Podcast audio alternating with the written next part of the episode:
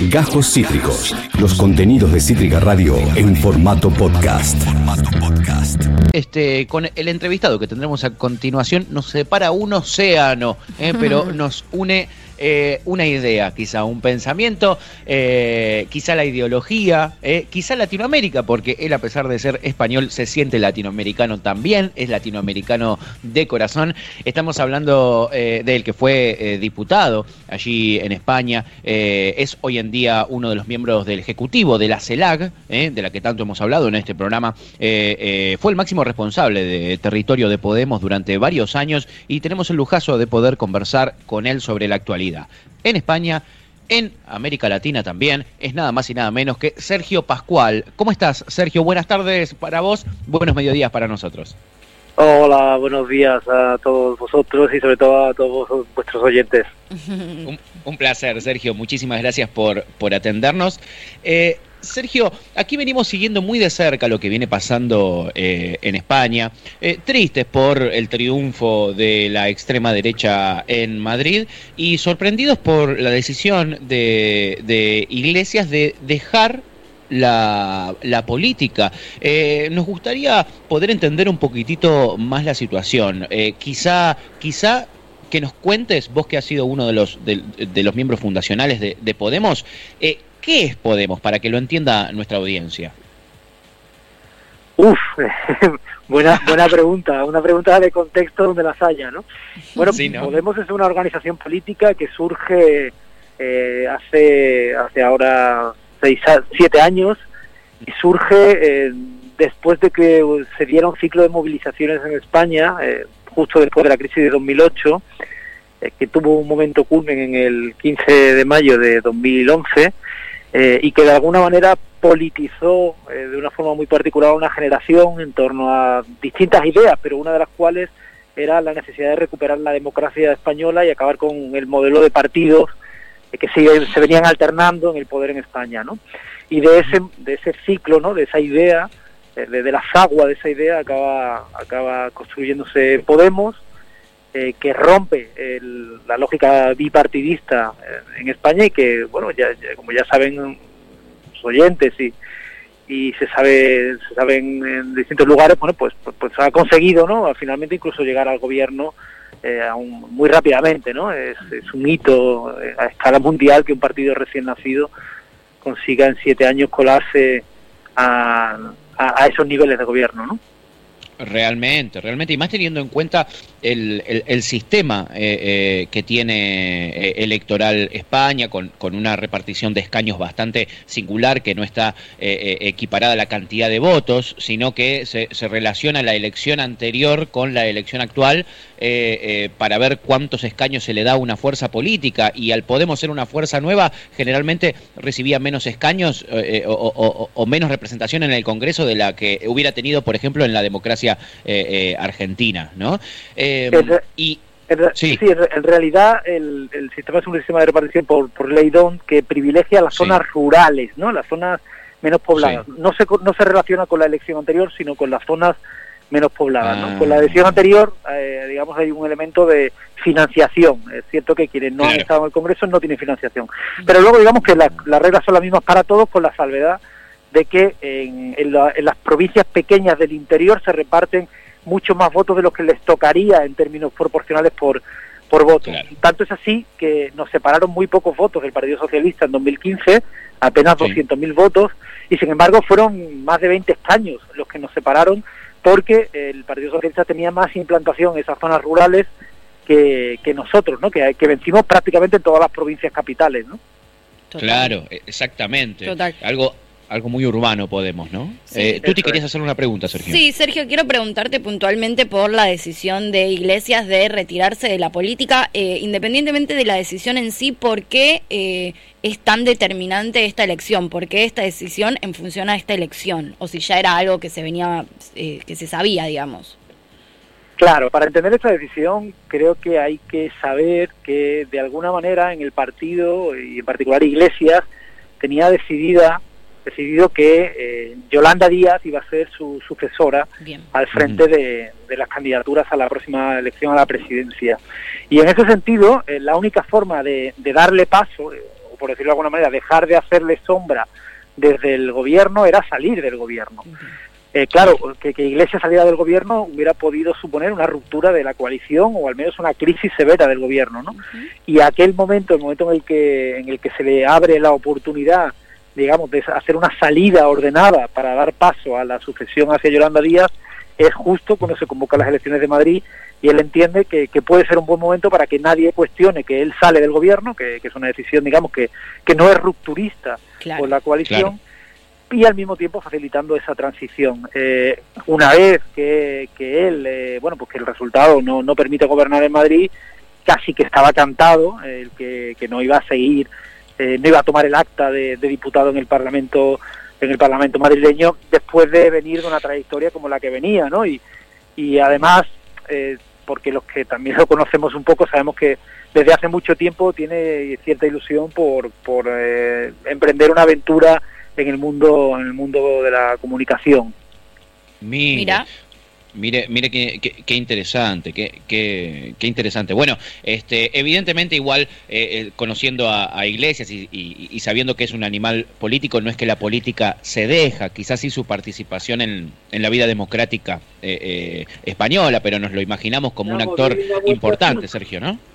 Claro, o sea, digamos que se, se va de la política institucional pero pero no de no va a dejar de, hacer política, ¿no?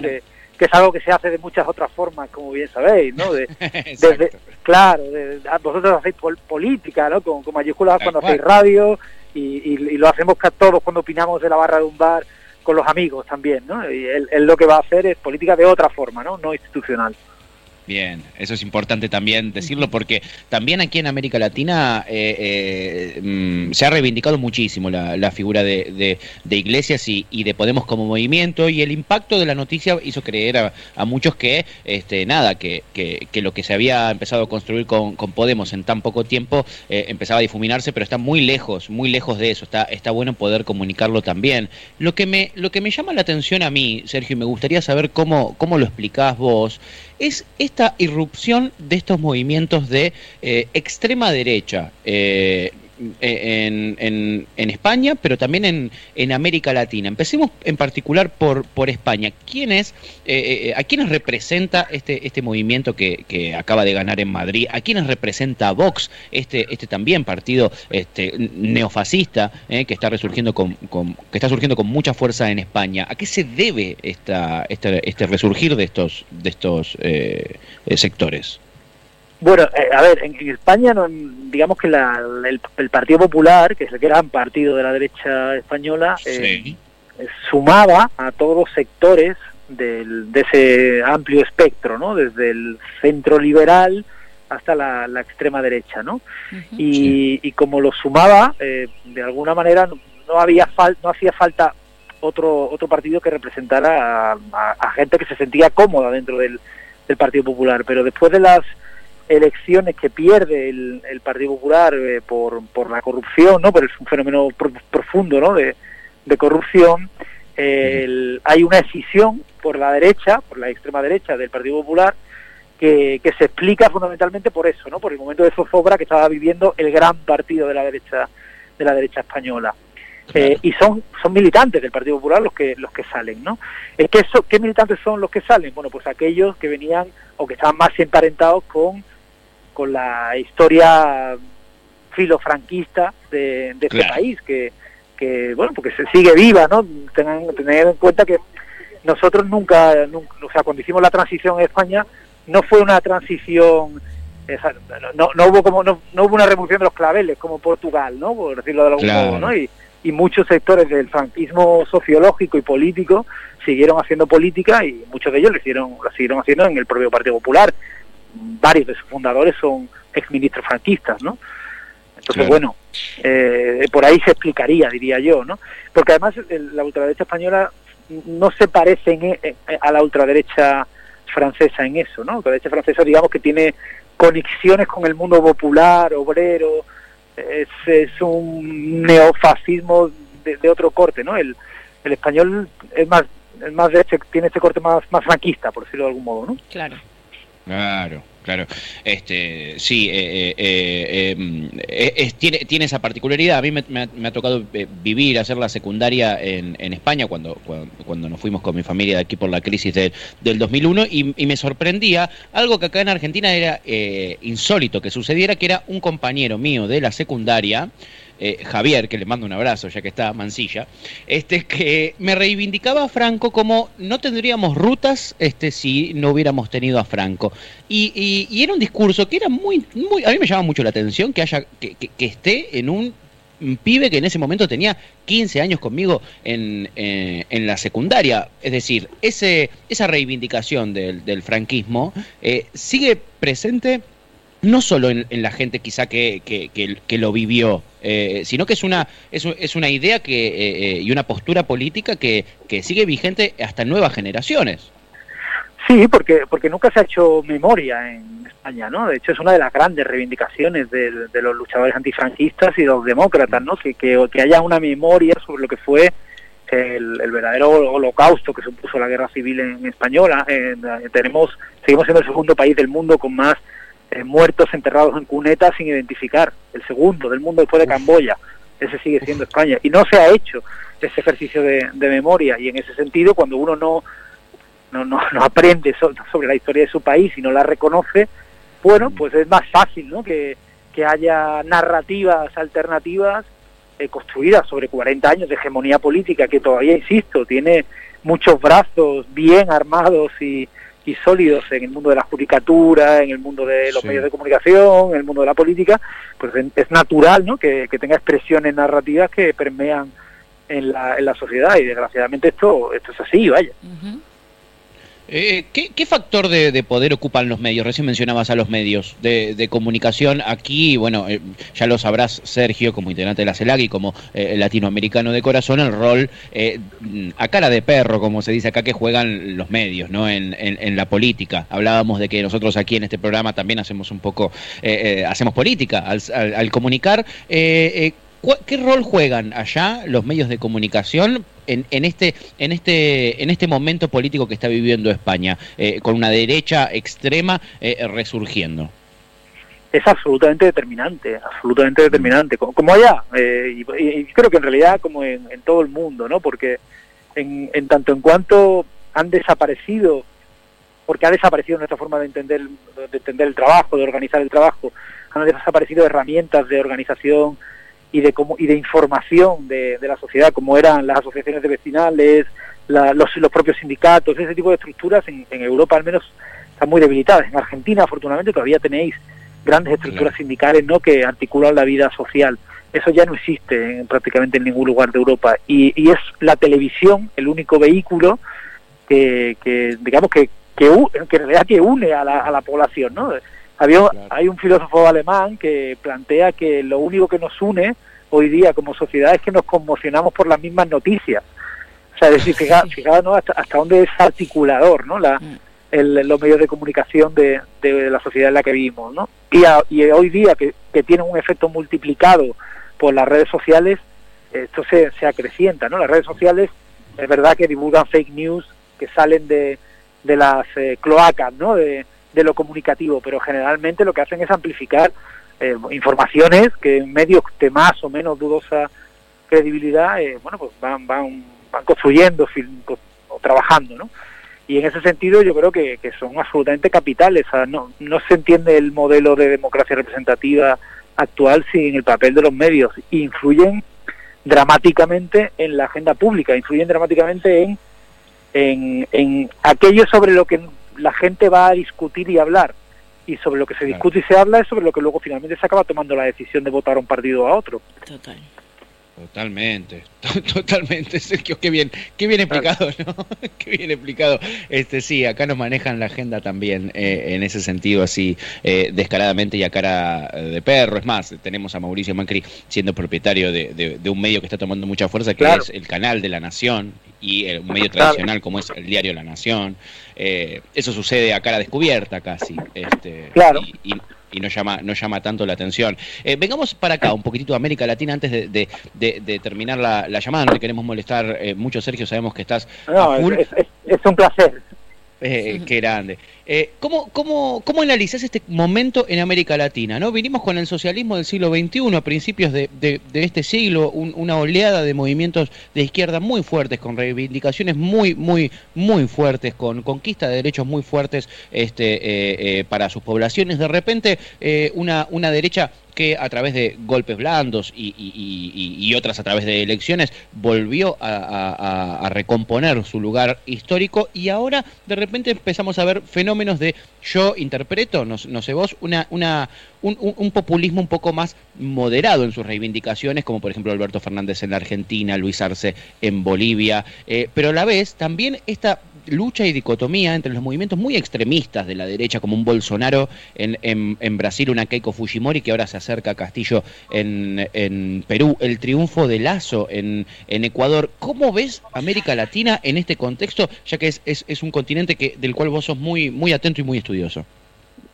A ver, bueno, es, es evidente ¿no? que América Latina es un continente muy diverso y, digamos, las historias particulares de cada nación marcan ¿no? los ciclos pero también es verdad que, que hay como, grandes olas ¿no? que, que permean de un país a otro ¿no? y se dan como, como ciclos como ciclos a escala continental ¿no? que, que tú mencionabas. Yo, la lectura que hago de, este, de estos últimos 20 años, ¿no? en forma muy resumida, ¿no? y, evidentemente faltaría, tendríamos mucho para lo, para lo, que, para lo que hablar, pero la lectura que hago es que eh, a, principios del siglo XXI ¿no? hubo una, emergencia evidente de movimientos populares que tuvieron que reconstruir eh, los estados o sus propias naciones, ¿no? Fue casi un momento refundacional de las naciones latinoamericanas en la que se, constituyeron y construyeron nuevas constituciones en las que se le dio carta de ciudadanía y se le dio carta de, de, participación política a, grandes masas de población que estaban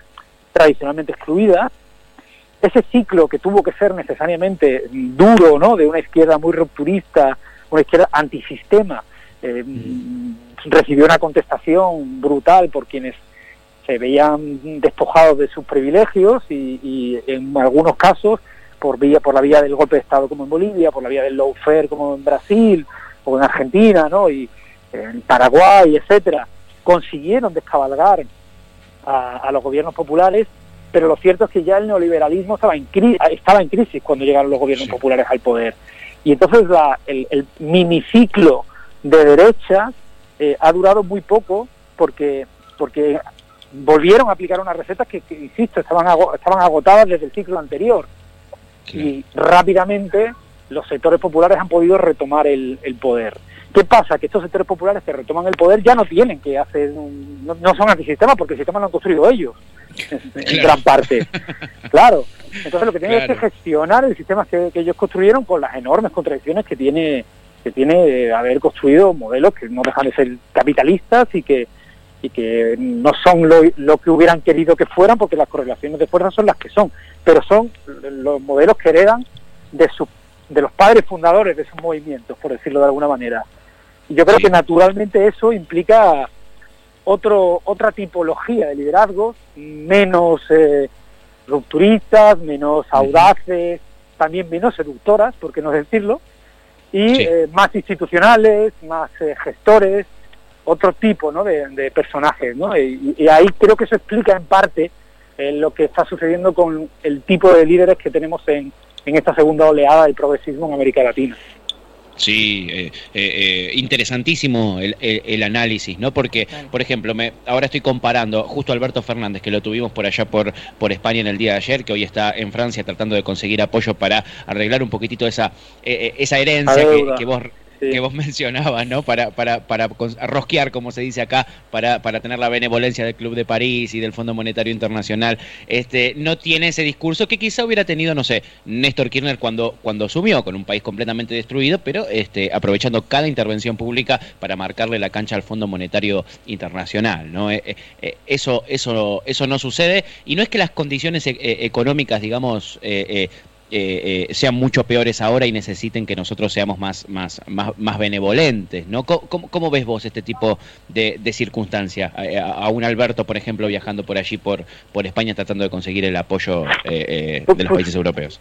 un, poco en la línea de lo que te mencionaba antes, ¿no? Yo creo que son líderes que no, no, se han forjado en esa batalla, digamos, fundante de, la nación, como sí lo tuvieron que hacer Néstor, Chávez eh, o Correa, y eso eh, los ha construido como otro tipo de, personajes, ¿no? Gente, eh, con personajes que han crecido como políticos y como líderes en la gestión de nuestro gobierno, ¿no? Y han aprendido a, digamos, a ubicarse y han desarrollado sus personalidades políticas en ese contexto. Entonces, naturalmente, digamos, su entrenamiento no es para la batalla frontal, ¿no? sino más bien para la negociación, para el, el acuerdo y, bueno, quizás son líderes para otro momento y, a lo mejor son los mejores líderes para este otro momento ellos, ¿no? Ahí no, no entro ¿no? A, a, juzgar porque son los pueblos de América Latina los que tendrán que jugar a sus dirigentes. Pero, pero tengo esa intuición ¿no? de, de, que, de que vivimos un tiempo distinto que, que, que genera liderazgos distintos y que, y que en realidad estamos en este momento, bueno, pues viendo a ver cómo son capaces de, de, desarrollarse, ¿no? La pregunta que a lo mejor cabría hacerse es si no, si no hay etapas que terminar de esa fase refundacional del Estado, ¿no? Si a lo mejor se, no se quedaron cortos los padres fundadores, entre comillas, y, y, hay que dar otra vuelta de rosca, ¿no? a lo mejor en algunos lugares toca hacerlo, ¿no? Eh, esto el tiempo y, y ustedes lo, lo diréis, ¿no? Muy interesante, muy, muy interesante, Sergio. Eh, te agradecemos infinitamente por, por tu tiempo. Eh, la, audiencia del programa también lo está valorando un montón, como, como nosotros que hayas eh, participado un ratito del programa, nos ayudes a pensar España y nos ayudes a pensar también un poquito más América Latina. y nada, no te molestamos más, te agradecemos infinitamente. Ojalá pronto puedan darse los viajes de, de vuelta y, y, nos crucemos contigo para tomar unos, unos mates. ¿Tomás mate, Sergio? Sí, tomo mate, tengo en casa, tengo mate y tengo eh. terere, los, dos, así que sí, me, gusta más, me gusta más el frío, que yo soy de clima cálido. Así que nada. Bien, claro, sos, del sur de España, claro. Claro, de claro, yo de Sevilla, efectivamente, de Andalucía, así que nada, estamos muy emparentados. Nada, agradeceros a vosotros, a Radio Cítrica, a los oyentes y, y que saber que, que me tenéis, a mí a Celar, por supuesto, cuando queráis para, para conversar, que siempre es muy grato. Muchísimas, gracias. Sergio. Este, eh, una masa, como decimos por acá. Te mandamos un, fuerte abrazo. Hasta la próxima. Un abrazo y cuídense. Chao, gracias. igualmente. Chao, eh, chao. Sergio Pascual, el lujazo que nos dimos en esta mañana, una nota que queríamos hacer hace muchísimo tiempo. gran recorrido. Eh, eh, eh, linda, linda nota. Eh. Pudimos hacer un repaso histórico de este movimiento tan disruptivo que fue Podemos en España y de repente llegamos a este resurgir también de los movimientos de extrema derecha. Él encontró una explicación que me parece muy interesante, que es el PP, el, llamado Partido Popular en España, el que encarna a la derecha desde siempre. nada, empieza a escindirse los movimientos más extremistas y así es como llegamos a tener lo que tenemos hoy, ¿no? nada, y también un repasito por América Latina un placer hablar con él, recordemos, fue diputado español eh, eh, por, por Sevilla, fue el máximo responsable de territorio de Podemos durante muchísimos años, eh, actualmente es miembro ejecutivo de la CELAC, nosotros siempre la mencionamos en este programa, y habló con nosotros desde allí, desde España. Un verdadero lujazo en esta mañana. Acabas de escuchar Cajos Cítricos.